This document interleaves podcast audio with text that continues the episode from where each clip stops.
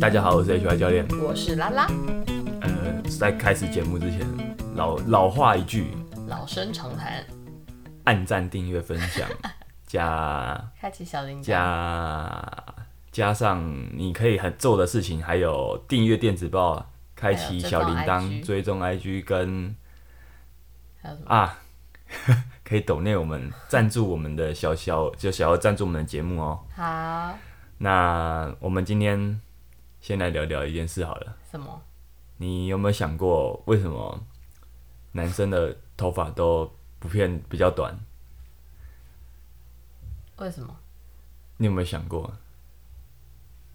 因为比较臭嘛。 你你说长的话比哦比嗯较臭嘛，比较容易清，就是你说比较容易清洁。那女长生，一可是点女生不也是一样吗？难道女男生相对难道体味女比性较难道女性放出来的屁都是香的吗？大便大出来都是粉 可红是女色的吗？性体味是比较淡，我不知道啦，我乱猜的。所以为了清洁方便剪短发吗？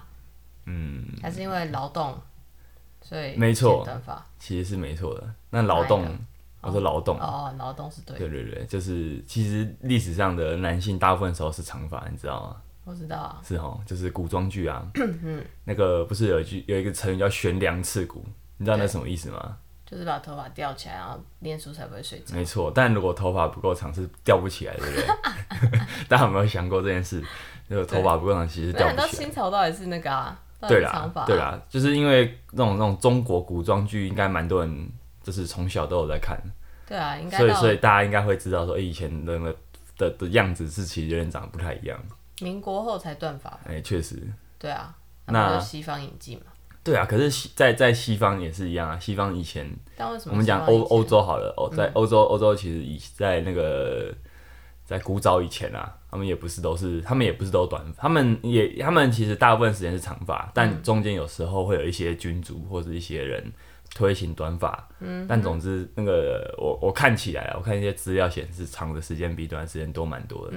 所以为什么最后就是到近期决定大家都男性以短发？哎有一个影响现代，就是从让整个是开始人类社会步入所谓现代社会的一个关键事件啊，什么？你不知道吗？你们好期待哦，是 什么？就是工业革命啊，哦，对啊，因为哦怎么样听起来就很合理了。对，因为因为你要进去工厂工作，嗯但那时候的男性大部分都进入到那个生产线上的时候，头发太长其实是蛮麻烦的妨碍。嗯，对，还有另外一说，也就是跟战争有点关系，就是在在在战争的时候，但我觉得这个可能就未必，因为古因为很多古代战争太多时场期战争对了，啊，所以以你不应该不会因为某一场战争就短发，就决定要理短发。对啊，但确实，在如果在在作战的时候，长发是应该是件蛮麻烦的事情啊。嗯哼，对啊。那我觉得，所以我比较倾向相信工业革命这个解释。哇，真是有个小的知识呢。 工业革命影响了很多诶、欸嗯，我真的觉得这个蛮有趣的。就是在我们以前的课大学课堂上，有一门课在讲现代性这个意义这个东西的时候，其实也是讲到这是一个最关键的最最关键的事件，就是尤其你我我我我很常讲的一个例子就是说时间啊，时间感，对啊，就是在工业革命以前，人们的是没有所谓的具体的那种被分出很精细的，比如说这是几点几分的时间感。人人们的作息其实大部分是跟着自然，比如说那种自然的身体感，就是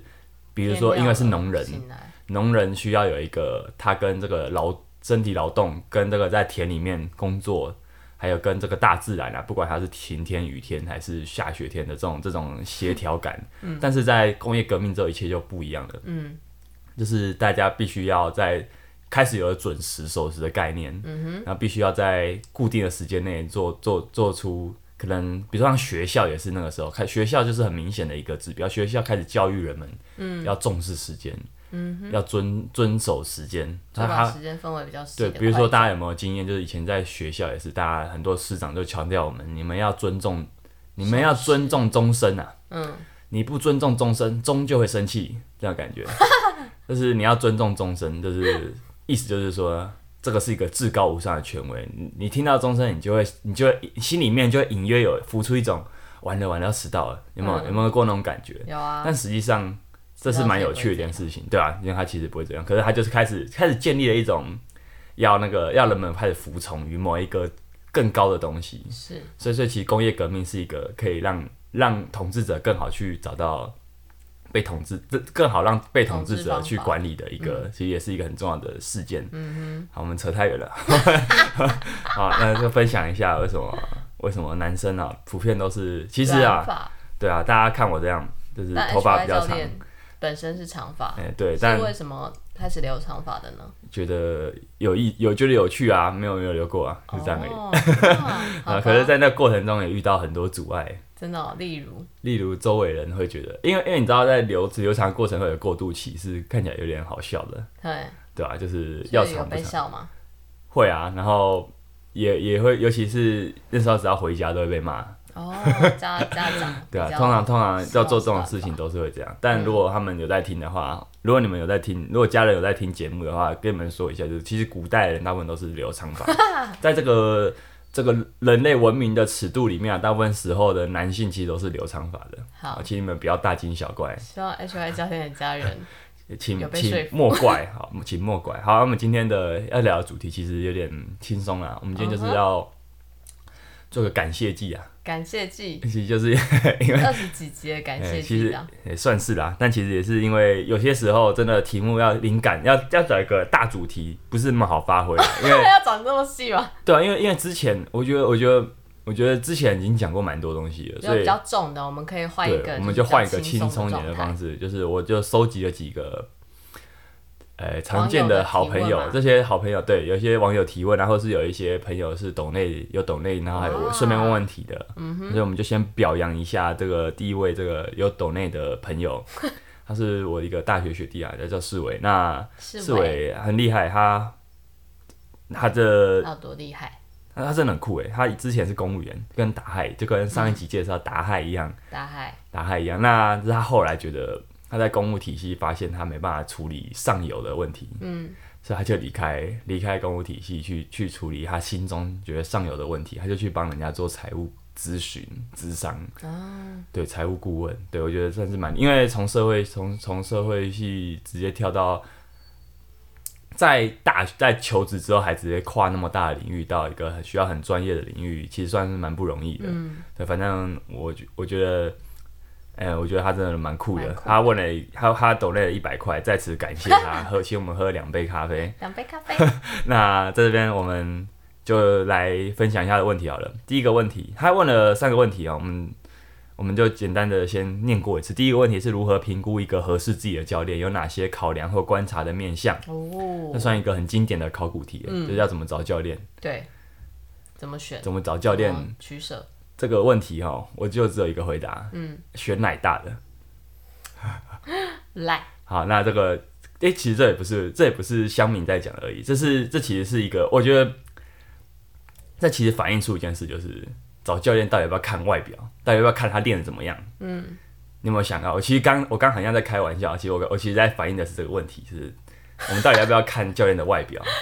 这是一个很常被问到的问题。但是很容易，外表是第一个会让人家注意到的条件啊。是啊，因为但是你包含我们现在在求职也是啊，就是是啊为什么面试的时候要特别打扮？这不就是有人会说，哎、我我有内涵，我干嘛要把我的外表弄得怎样？但其实事实上，外表是大部分人认识你的第一印象。确实，对，所以你你讲的没错，就你讲你讲的，不管是在教练上，在、我对啊觉得在所有的工作上，只要你要和人互动，其实都你都会遇到这个问题，就是是你到底要不要打理外表？嗯，你如果不想要做这件事，那你可能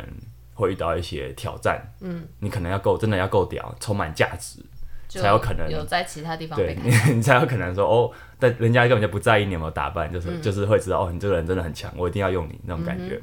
那你觉得嘞？你觉得欸你找教练会看他练的怎么样吗？我我觉得现在依你这样讲起来的话，当然就是还有很多其他的条件可以参考啊。但是确实外观是很多人的第一印象，你是吗？我还好欸、你要不要老实说？我觉得还好， 我就是怎么样，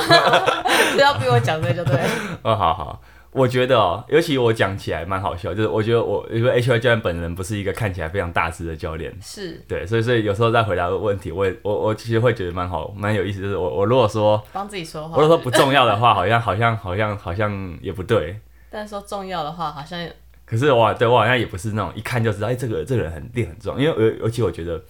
尤其我我穿衣服，除非你真的只穿那种很贴，就是你要穿到很贴身、很合身的衣服，其实才看得出曲线。大部分对大部分，除非你你真的那要超大只，不然大部分人可能还是不管你是不是教练好了，你都还是要你要让人家觉得哦你有在练哦，可能你真的要穿的衣服不能穿到太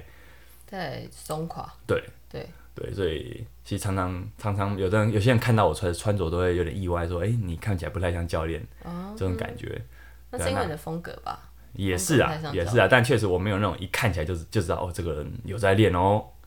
肌肉挺结实的嘛，身材不错哦。没有，没有很少被人家这样这样讲。对啦，对啊，那好了，那我要讲，我要想，我要如果要想回答这个问题，我会觉得说壮不壮，其次它反映的其实是一个他的生活形态啊。是就你当然不可能找一个他看起来。 很松软，对，那或者是他真的有点不太健康啊，我就这样讲好了，嗯就是我就委婉一点的讲好了。对啊，因为你没看起来可有能办法有大点致是是，呃还有参照自己本身体质的问题啊。对啊，他有点跟自己体质有关，但如果对啊说你看起来他可能就有什么三高啊、糖尿病之对，类那的不，健康就那可能是对。其实我觉得人人这种生物在观察一个，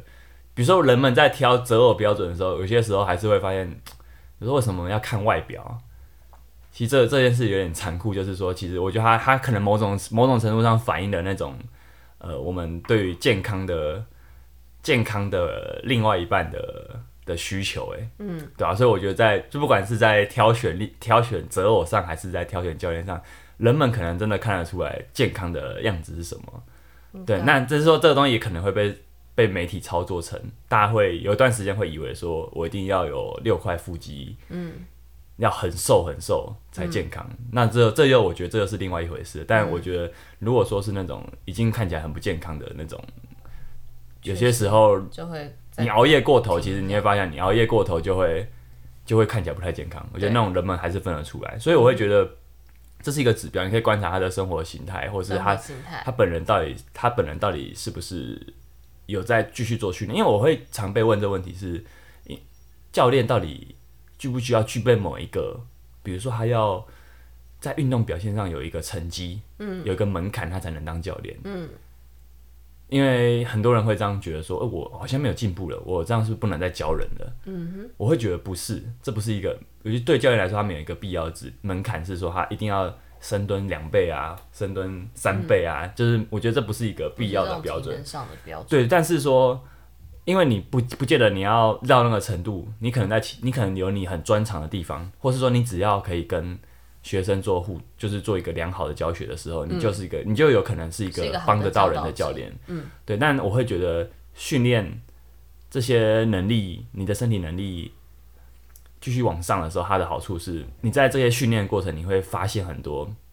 心态面的挑战跟挫折，嗯跟你要怎么去调整，这是你可以在教学上去应用的。嗯哼，对，但它不见得是一个必要指标，只是如果你有这个东它西，是加分你条对件你你应该才可以更懂学生们在遇到他可能会遇到各面种临状的况问，题，嗯你会更懂这个问题。那但是没有的话，你也许还是很会教。嗯哼，对对，所以我会觉得要不要很壮，这个真的，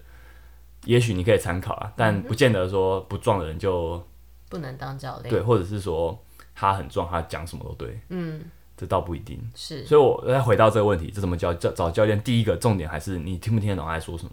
嗯，不管他端出的名就片，沟通的对，不状管态好不好？嗯，因为这跟你们两个这人就有是没有频率有没有达到而已。对啊对的，你们有没有对到那个痛也是也是每个人不一样啊。对啊，所以我会建议，就是如果可以的话，要上个体验课才知道。哦嗯，就是你你可能体所以验还个是一觉得这是次，有必要的。多少需要吧。就是如果你会你会很担心说一次买十堂，你会怕会遇到错的人，或是你不是你没有那么信任这个场地所有的教练的话，你可能还是需要这种单堂的体验的、啊对啊，所以我觉得很重要是你听不听得懂他在说什么。那这就不管这是不管这个人他端出的履历多多么丰资深啊，或是各种名目都列在上面，但他如果没办法把很简单的把一个概念用很简单方式让你讲懂的话，其实他可能会在教练这件事情上他还不够好。我会觉得，就是他能不能用让每个人都可以用他可以理解的方式去懂，嗯，他要传达的东西，嗯，这或许是你可以注意的事情。一个评估的倒效倒果倒不会说他一定要有某个证照，或是要蹲到多重，嗯哼，对吧、那你也可以看看他的社群嗯媒体，因为我觉得这个时代社群就很像那种名片啊，尤其像我们这种工作，我们这种工作的人，对我们这种工作人来，就是个人品牌的人来说，社群真的像名片。是所以你大概看看它上面，它上面呈现出来样子是不是你喜欢？因为有的教练很油啊，有的教练也很有的人可能就喜欢这种 也很像知识量含金量很高，像 HY 教练这种，捅到自己身 上的，那就可以看看他的社群上这经营出来的样子是不是他，但是当然我们都知道他是经营出来的结果，啊但你还是可以知道说他经营出来的样子是不是你你觉得哎、这个人蛮有趣被打的，到的。对啊，那你也可以看看他的学生都长怎样，不是长得好不好看，是说他学生他学生，因为有些人是这样，他很会练，可是他不太会教，所以他都贴自己在练，可是他可能你会发现他没有没有办法，你好像看不出来他大概教谁，嗯，他教了哪些成果出来，那可能你就会比较犹豫嘛，哦，对啊，所以你可能也要看看说，诶，他的这些人，他的这个教练，这个学生们是不是呃有各种很多元的方向的发展？比如说他们可能练的强壮之后就，就可以去做各种的活动运动啊。然后他们是不是都表现得很，学生们是不是都很积极正向啊，就是等等啊，就是这些都是可以可以参考啊。就是是除了看教练之外，也很重要一部分是要看他的学生们长怎样。我觉得，好，再来是他还有问第二个问题是说有效率运动跟训练的意义，但是应该是说什么样的什么样，就是运动跟训练怎么区分，嗯然后怎么样才会有效率的去，要怎么有效率地去做到这些事训情。我简单回答好，就是运动跟训练的差别，我们之前也有谈过，就是是，训练我觉得比较具体，它就是一个像是在处方一样，嗯，你想要某个目标，你就要做某个方某个训练，所以你永远要去对照说，呃，比如说就像专案一样，就是我我设了一个目标，短期目标，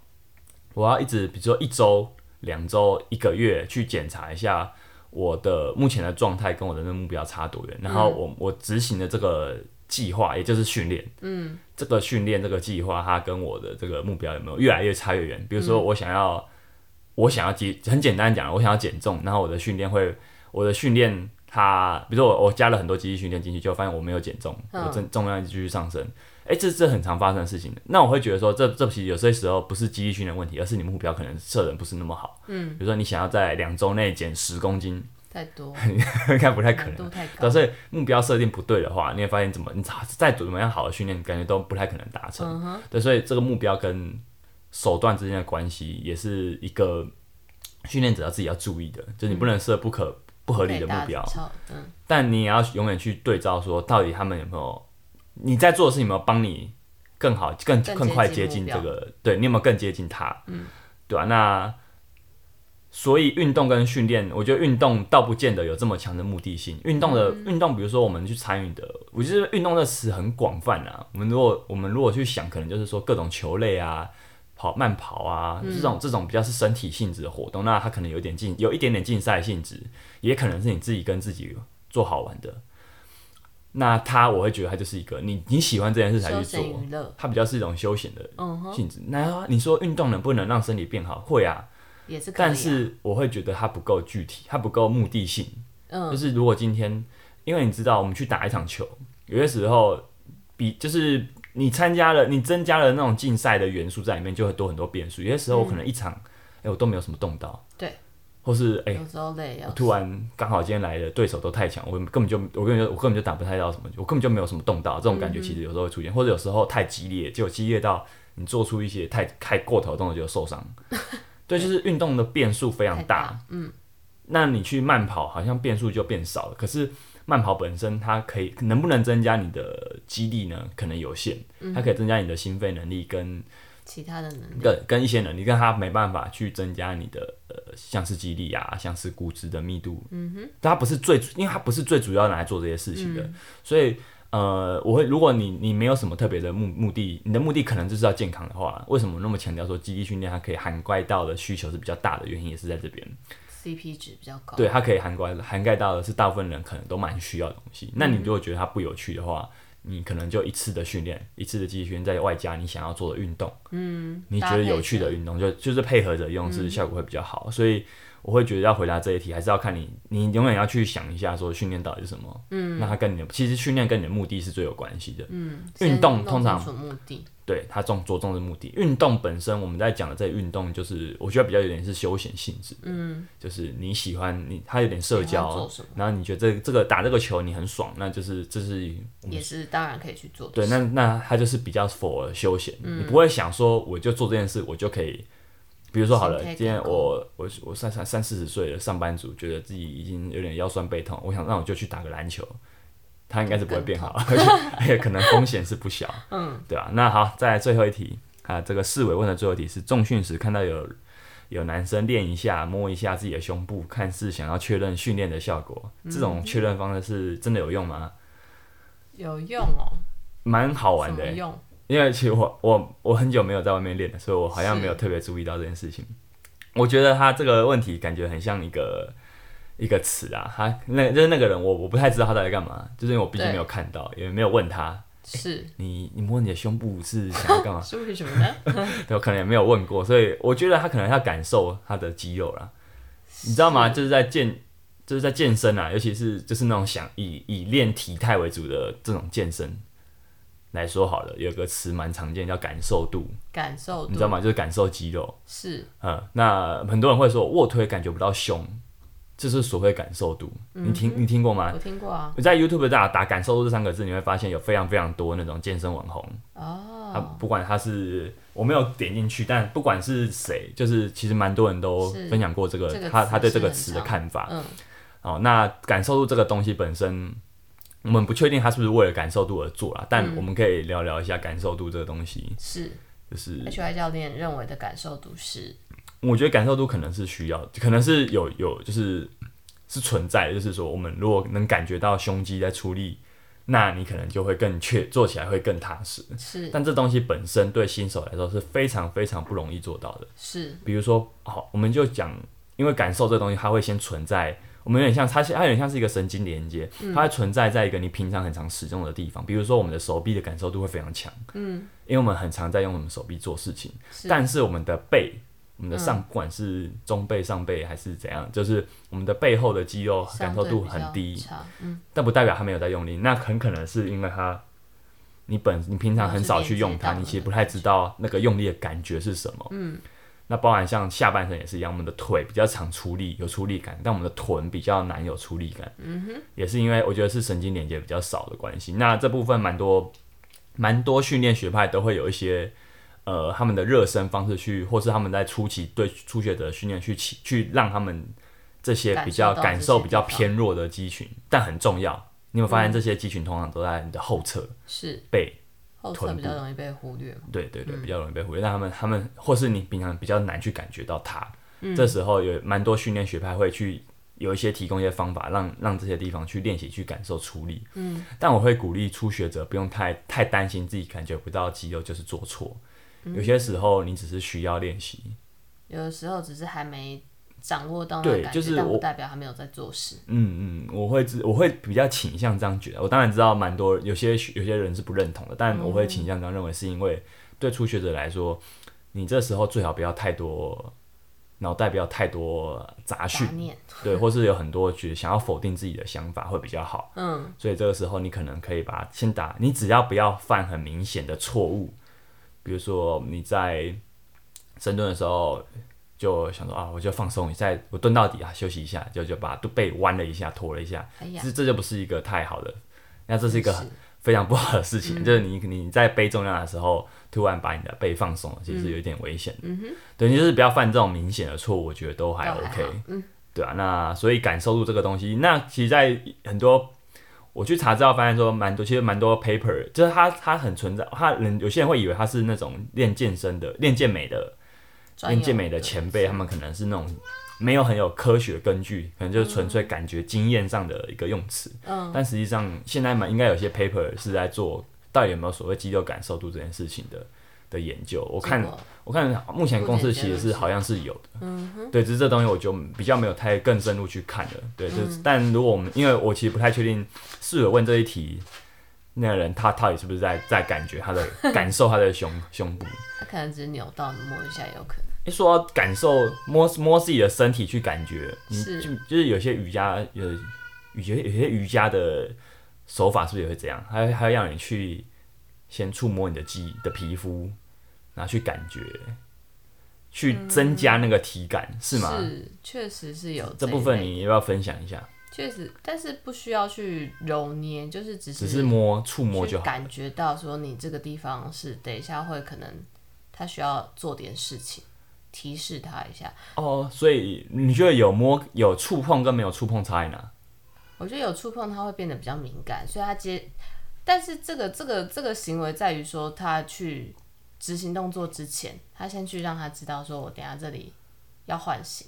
嗯，然后所以也是一才种去唤做醒的感觉对，而不那其实是蛮完像成的之后再去抓。啊，对对对对，我觉所以得那个那个顺序不太一嗯，样。我知道跟这个题目问的是不太一样，但对对对我想对我会想到也是说，有些人会在热身的时候去触去很，对，先去算是触碰提示某嗯些提示身自体己的，是不是也会常提示比较容易忽略的，或是比较感受比较差的，一定啊，也因是为齁你如果很敏感的话，那你就不需要被提示啊。嗯，对啊，所以不管其实蛮好玩的，不管是在肌力训练，有些流派会会用这种拍打的方式，拍打肌肤的方式去、嗯，确实，去唤醒。拍打也是你有一类。说像瑜伽也有这样的做法，对不对？我记得我之前上过其他的课程，也是有拍打，就是是比较明显的拍打全身，不是认真瑜伽打，就是至少用你手去拍，然后把你身体每一寸哦肌肤都、你说表演课？吗？我忘记了，哦就对，但就是身体其的实课程其实拍打自己的身体这件事情，应该在某些蛮蛮多领域上都会做的。对啊，因为就很明显的就可以呃啊被叫醒 这样。好，那就感谢世伟的懂内，我们也回答到这边。那第二题，第二个另外一位观众的提问是这样的：哦，训练遇到瓶颈、停顿或疲乏时，如何克服？HY 教练本人有这个经验吗？哎、当然有啊，对啊因为其实练练久的人一定一定会这样，而且你知道，其实我觉得肌力训练是一个或健身或肌力训练或重训，反正你怎么想都可以，就它它是一个蛮多人会觉得无聊的东西。是就是你都在跟自己，你没有什么社交，嗯，你你都在跟自己做做这件事情，所以他有点孤单，嗯，对对。那我觉得蛮多运动都有这个性质啊，跑步也是啊，嗯，对对不对？那但跑步可能有一些跑团啊，会有那种社交，你练也可以一哎起其实练，也是这样， 对。那练我觉得不容易找到很适合的人，因为练的要找你们互程度差程不多度差不多，然后又不会干扰你训练的人，其实不是那么好找。是但反正练久一定都会遇到这个问题啊，就是或者你可能遇到受伤啊，你会遇到一个状况是你的重量差不多卡住了。嗯这个我觉得得最常发生在就是你觉得你的你的你的举的重量一开始真的冲得很快，后来停下来了，会发生在那个停下来之后，嗯哼，就是你会开始倦怠，你会开始有点疲惫或是挫折，嗯，对吧、那就是这是我觉得很多人应该还没遇到，但你们应该有继续练就应该会遇到的事情，所以我就分享一下好了。好啊，最重要的是你要先你就先休息啊，哎、就休息嘛，先休息一阵子吧。好好我觉得啦，如果我现在我当然我那时候可能也用各种方式休息了，就是我可能开始练的比较少，哦 或者我开始花比较多时间在其他事情上面。对，那但就是嗯重我心我那转移嗯对对，对我那时候可能没有特别意识到这件事，可我现在回头看那个，那其实也是一种休息啦。然后就是说休息，你可以好好的回去过生活。说你嗯看看看看，说你到底为了什么而训练？就是就是你可以把它放心上，不见得这这个问题都还蛮大的，你可能也不会马上有答案。可以反思一下自己的状态，这样对啊，对对对。那总之要休息，好好过生活是蛮重要的，因为如果你一直练到你其实没有那么想练了，但你又觉得它已经被制约到，所以你就是不练会不舒服。嗯，可练了也不见得比较好，那时候其实就蛮惨，蛮就蛮蛮蛮可有点，我觉得有点可怕。嗯，当当再你重新调试一下，对啊，但当你练了都不会比较好，可是你不练又很心情又很很不好的时候，其实你可能这时候状态不是太好。嗯哼，对啊，你可能反而需要的是真的是一些静下来，去想想看自己是为什么做这件事情。了解，那还有一个重点，还有还有一个，我我后来我发现这是一个蛮好用的招式，就是调试你可以参与其他运动，哦，一样嘛，就转是移目重心标转。移，对对对，我在二零一九年开始学八楼，一直然后一直到去年开始练举，去年又换换了举重，举重然后对，今然后年最又去近跑步又又对对对，最近又又在跑步练跑步的状态下，我发现就是在在有这些，因为我们知道肌力训练跟这些跟这些运动专项是有相辅相成的关系，是所以当你开始去做某个运动专项的时候，你会想说，哎、那我的肌力训练能不能透调过整一下，对，透过我的肌力训练让它变好，因为本来的肌力训练可能没有特别的目标，嗯很多的目标可能就是哎、好像就越举越重啊，或越练越壮啊，嗯那这些东西都可能会有一点点的，我们要说它是上限吗？我觉得也没有那么悲观啊。但如果说你的生某个时期活，的上限，对你的生活现在就是只能平衡到这个程度，你没办法再牺牲更多生活的话，你可能换到的成果就是那样。嗯对，除非你你再交出更多时间跟心去力，训你就可以练换到更多东西。嗯就是我觉得这是一个所有事情，世界上所有事情很多都是交换而来的。嗯对啊，那如果你没办法再交换到更多成果的话，也许你可以去找其他东西去，其他运动去转移你的目标跟注意力。嗯，这至时少候你会变发化现训练对，就是它其实就是一个变化训练的效果。这时候你才发现，你在做记忆训练，哎、好像更有目标跟方向。你在做起嗯来也不会觉得说，好像我没有达到某个重量，我就不 OK。因为你会发现，呃，你会更期希望想要在你的那个运动领域可以可以有一些更好学的习，表现，而且很好玩是，因为你每次你在一个新的领域当初学者，就会有一个学习，嗯，然后学学习的心习初期的进步的那一种，就是你等于说你要重跑一次初学者，嗯，初学者会有一个常会有一个蜜月期进步。然后到蜜月期，可能在卡关之前都还蛮爽的， 等到你要卡关之后，你又会遇到新的烦恼。嗯但是在那之前呢、还是蛮好玩的。然后透过不同项目的体的学习，你也可以让你的身体其实可以开开发出更多元的能力。嗯对啊，所以我觉得最重要的一点是你不要忘，大家不要忘记训练呢，它不是最终目的，它其实只是一个手段。嗯，就一个是过程，对，就是你要，它是要，它你要，你真的要去知道说你你到底想要什么，这是我们所谓的目标。它嗯可以，它可以小，可以大。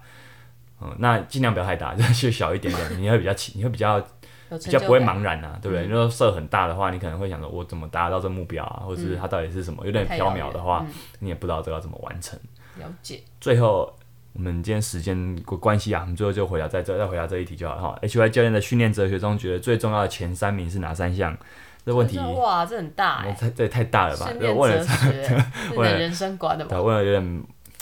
有点太大了，所以我我决定我要用很， 我要用很大的方式回答它。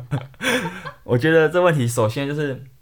他每个人不一样啊，就是因为每个人目标跟起点不同，所以答案会不太一样。所以问我的话，比如说好了，问我自己本人的最重要的三项，跟我给呃中老年每个人人客户的最重要的三项，跟我给一般上班族，跟我给运动员最重要的三项，可能嗯不这个同都会对象有点词都有不一太点一点样不一样。嗯对，所以我就讲我自己的好了，因为那我就我我问啊你，对我不确定他要问的是我我对学生还是对哦谁。其实有些时候他不会差太多，就是我对自己最重要的三项，如果完全不会在学生上出现，也蛮奇怪的，是啊，对吧？所以我我就想想我自己好了。好，我我蛮同意一个概念，就是说，要先是一个强壮的人才是运动，才是才才有办法当运动员。就运动员不能说我就只要去运动，一直一直练就好。那你可能会遇到一个状况是，你可能会在你技术再怎么好，你可能因为你身体素质不够好，关系你可能会有容易会有受伤的问题，对，对，或是你会有过度使用某些部位的问题，嗯过度使用某些动作的问题。所以我会在训练上，不管你的目标是什么，尤其是运动员好了，他们都会有一个所谓训练金字塔概念，就是这个金字塔的底部是你的基，是你的基本功，基是你本比功如，说你的身体素质，你的我们就可以说肌力，嗯肌力训练训练能力，大部分都是在这个金金字塔底的端下端，对，嗯哼它会是一个提供你在各种很超人式的训练，就是在我觉得在专项训练很多都是真的是练练起来都很像超人，就是他们可能一周要练好多次，一周可能要，那他每次的训练的量可能都很大，强度也都蛮高的。这时候如果你有一个好的身体，你可能比较能够吃得下这样子的训课练。表，训练课表，对啊，那所以我会我会蛮同意这个说法，就是你要先强壮，你要先有一个一定的强壮的身体，你你会比较才可以才成为能是一运动嗯个比较好的运强壮的运动员，对啊，那所以说第一个，我觉得最重要的最重要的，我会觉得它是我们我们记忆训练很常在讲的最大肌力。它是，我会觉得它没办法妥协，就是说，你不能说我就只要举一举重量就好，我最没有要大练很重壮，量我没有要练很，我没有要练很重，我也没有要练很壮，我就只是为了我我想要打球打得更好，那我就练一下。可是我不想练很重，不想练很壮，有时候很冲突，就是你其实不太知道说，你可能会以为说练很重练很重就会不协调，变很慢，实际上你可能有点误解了，就是我们训练上意义是什么，就是。呃，大部分的训练是这样的，就是你需要你需要速度，嗯，你需要耐力，嗯，对。那有些时候你可能两个都要，你要有速度，既要有速度，又要有耐力。那可是这些你有没有想过，就是速度跟耐力的基础，其实都跟都跟力量有关。是呃，你要有足够大的力量，你你发出来的那个速度才会快。他们之间是有一点正比关系的，嗯，对。那耐力也是一样，就是当当你要重复做一个动作非常多次的时候，你的关你的身体组织有没有有没有那个耐受度去承受这个重复性的取决于冲力量的冲击？嗯，那再来是你的身体组织能不能有有好的动作效率，做出好的嗯动作，那可能也跟你的肌力有一些关系。最大肌力不是万能，不是说你练了你肌力提升。我们这边最大肌力也不是说你只要练一下就好，而是说你的肌力到底有没有提升。嗯，我可以这样说，它就是肌力。嗯只是说有时候讲肌力，大家又会又会说那种甩甩手，我就举个保特瓶，是不是也可以练肌力？那、实际上那又有点，他没有办法去回嗯不，就是注意他有点忘记了训练有所谓的剂量。嗯，你给的剂量太小，小到几乎可以没有忽略的刺激时候，对那个刺激就根本不够。所以我们会强调最大肌力，其实是想要提醒大家说，那个刺激的有它它有一个窗口，不是说再小刺激都算，嗯，它可能还是要符合某个区间会比较好，对啊，那所以我会觉得说，最大肌力还是我会认为第一项最重要的东嗯西。那它再来还有一个优点是，它也很容易提升。跟你初期，你在你在提升肌力的初期，就会就会发现到一些很很基本的效益。嗯，它真的是只要有练就会有的东西。嗯，大而且大部分人都没有，所以所以大部分人你可能会发现说，他练起来比你去练一个专项，比还要比如快说很对，比如说你要把运球的技术练好来说好了，其实练练练肌力训练真的是比较简单。嗯哼，老实说真的，我会觉得比较简单。那当然，那那肌力训练，那最大肌力要怎么练呢？我觉得还是一样啊，就重点是你要对准一些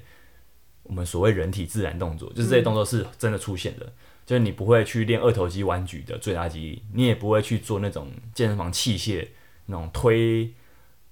呃，推你的大腿啊，那那那那那种虽然你看起来好像也很用力，但实际上它不是最自然的动作。最自然的动作是什么？像是深蹲，嗯，像是跨步，像是我们所谓的早安运，就是硬举类的动作，或者像上半身的推跟拉，或者甚至像行走、行走啊，甚至像是有点像是有点稍微接近旋转类的动作，都都算是自然动作。嗯，对啊，那所以我会觉得它是第一个我会重视的第一项。嗯，所以基本上大部分学生一定会做这个训练了。嗯，那第二项是什么？我觉得是你要。我觉得第二个重要的能力是你有没有一个很多元的移动身体的能力。多这个元多移动多多元身体？呢？比如说快速的移动、敏捷性的移动，或者你长时间的移动，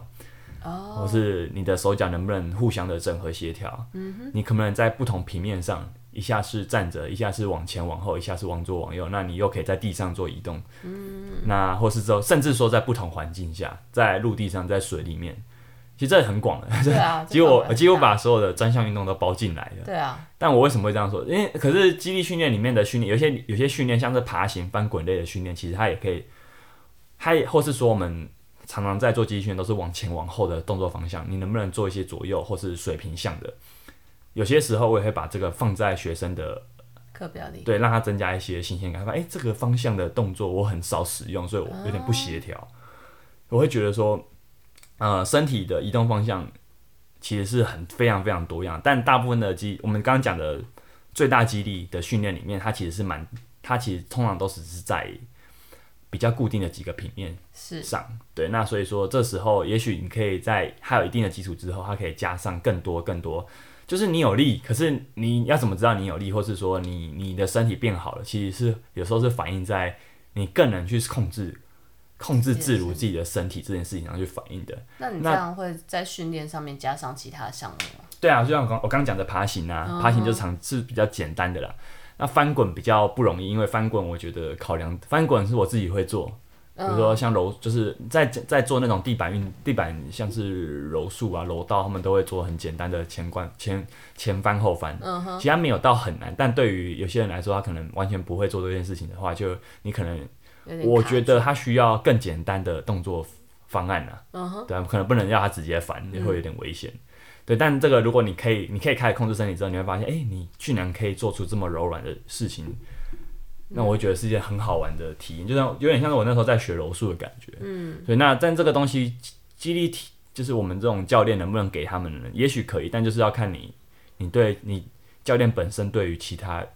运动的理解在哪里。啊，那再来就是最后一个，我觉得也很重要，是说这件事你有没有办法去做一些对你身心恢复有有安有帮助的事情？哦，就这三个如果整合起来就很平衡。这那哪些事情第三个就是哪些之事前情是对身心恢复有帮助的呢？我觉得很多很啊？多诶，对啊，吃好东西，当然后在大自然里面，我觉得去接触大自然也是很。重那要或者说一些很基本的低强度运动，比如说，呃我觉得每天的可能走个几千步、几七千八千步，嗯，甚至不用到一万步，七七八千步去走一走路，去观去让自己可以把自己可以把那种心。那种繁杂的心思静下来，嗯哼，你甚至可能不用到静坐，你就是只要只要去散个步，也许都会都会有这个效果，嗯哼，或是说你都常常都是自己的训练，很孤独。如果你你在你的训练日里面也安排一些像是那种有团有那种社交性质的球，就是跟朋友打球、团练打球啊、团练，我觉得都会有帮助。就它会有帮助你的身心恢复，因为你就不再是都是只有自己一个人。嗯哼，对，所以我会觉得这三个讲起来很广了，但它会我会觉得说这三个东西是我会觉得，比如前两个可能是我能做的，那如果我在帮学生的安排的话，我可能就会鼓励他去尝尝试去参与更多。当他身体变好之后，他能不能去做更多事情？我觉得，我就会常去鼓励他，嗯哼，去尽量去做想做的事情，嗯，对啊。那或是说，就多走一走，你可以回去不用再做训练，嗯，没关系，因为你可能也会记不下来要做什么，但请、请好好用你的身体，就你既然都练它了，你就可以多多去使用它，嗯，每天多走走路啊，都会、都会都会不错啊，嗯哼。最后我觉得还有一个点是，我蛮推荐你可以尝试看看，会让你感觉到困难害怕的东西，例如比如说好 了，去鬼屋吗？云鬼霄屋飞车、对，或者是 啊，或者高是空弹跳， 对，或者是结婚，蛮惊悚的。嗯对啊，那反正为什么会这样推荐？其实也跟我个人有关，就是嗯我会发现说我，比如说我对我来说，水上活动就会是我会觉得困难的东西，嗯但我每一年都还是希望自己可以排出时间去去尝尝试试一下，对对对，一两项的水上活动，甚至可能也会想重新学习游泳这件事情。嗯那对学生来说，我我我我有时候也会让他安排，他可能会觉得他自己做不到的事情，那我会尽量去鼓励他去尝试，比如说好了跳，嗯，诶，蛮多人不太会跳，跳就是我们说的是跳，可能是跳箱，跳上十公分、十五公分那种不高的高度的箱小箱子，可是蛮多人会觉得他实际上跳起来确实一开始不太协调。然后加上他会觉得自己做不到，自己不协调，他会更他会更容易害怕哦害怕嗯放弃。这时候你可能只要告诉他，呃，你就这个身为教练就是一个很好的时，这其实是一个你很好发挥你价值的时候。嗯哼，你就许你可以就是让他知道动作的时候，他心现在心灵很杂乱的时候，他能不能最专注在一些重要、一件简单的很基本的事情就好。好，不是说我就说你把你就把地板上的弹簧一样往下踩，往上弹起来就好，就是类似类似像这种说一法些，指令，对，类似一些指令，让他的心思先单纯下来之后，他慢慢发现他做到这些事情之后，他其实会转移到很多地方，他会对自己的身体更有信心，更有认同感。对我就会觉得说，或是爬行啊，很多人会觉得，就是我觉得越是这种四肢容易觉得他他做完觉得好不协调的动作，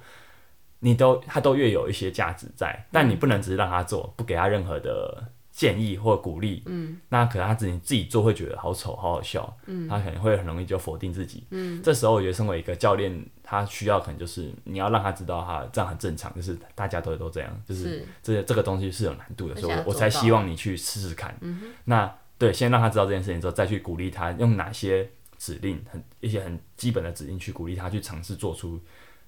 呃，比较简单或或是比较退阶、简化后的动作。嗯哼，那他发现哎，好像越来越有个样子之后，他就会越来越那个，熟那我觉得那个信心加成很可怕。嗯，那个比你他单纯学一直在做简单的事情来说，那种你去挑战一个东西之后的信心加成是，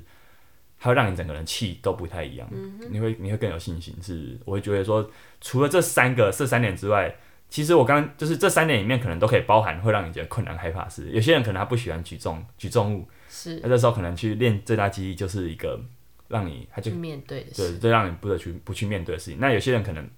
怕水，有些人可能不喜欢，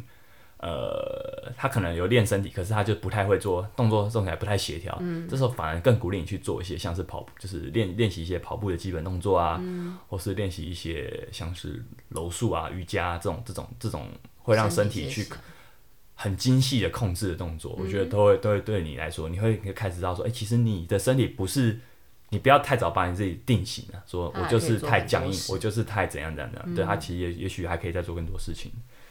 好，那我们还有很多问题啊，那我们先回答这边好了。好啊，那最后节节目到最后，哈我们今天这集很轻松的分享的问题今天好轻哦啊，如果说之后你还有也有这种想要发问的啦，欢迎对大家真是小回答，欢迎欢迎大家可以寄信啊，或是发讯息发 IG 讯息，或是你也可以小额赞助，那我们一定就帮你 抢先回答。好的，那就下礼拜见了，拜拜。拜。